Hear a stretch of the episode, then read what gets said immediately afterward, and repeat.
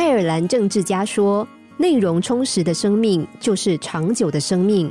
我们要以行为，而不是以时间来衡量生命。”某名禅师在地方小有名望。有一天，他在路边稍微休息的时候，遇到一位老人前来攀谈。老人谈到自己的一生，非常的得意。他说：“不瞒您说，我从年轻时就一直游手好闲，直到快九十岁了也不例外。和我年纪相近的朋友多半都过世了，他们开垦良田，现在世上却没有立足之地。他们盖屋建庙，现在却只能睡在狭小的坟墓里。哪里像我，一生不曾耕作，现在还在吃白米。”一生没有什么建设，却还有一间小房子可以住。您说我是不是应该好好的嘲笑他们呢？禅师指着路边的一堆石头，问老人说：“谢谢您告诉我这样精彩的故事。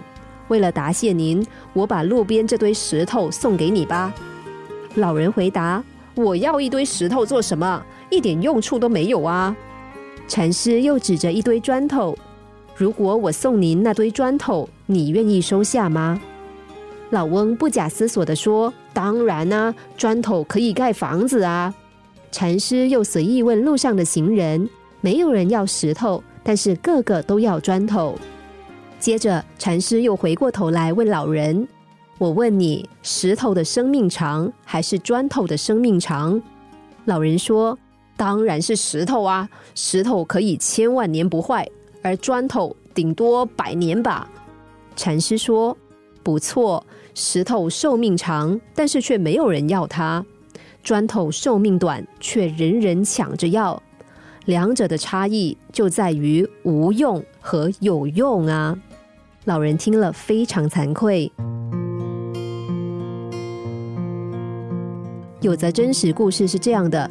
有个女人身患罕见的疾病，随时都可能告别世界，但是他不向命运低头，反而更把握有限的生命。最后，他不但在事业上有所成就，还投身公益事业，希望鼓励所有身患罕见疾病的人，因此获得“罕见天使”的美名。他的故事证明了人生的精彩不在长度，而在广度。我们幸运的拥有健康的身体、健全的四肢，就应该心怀感恩。怎么能不尽一己之力，展现出生命的光彩呢？每个人都应该当有用的砖头，不要当无用的石头，才不枉费来世界走一遭。心灵小故事，星期一至五晚上九点四十分首播，十一点四十分重播。重温 Podcast，上网 U F M 一零零三 t S G。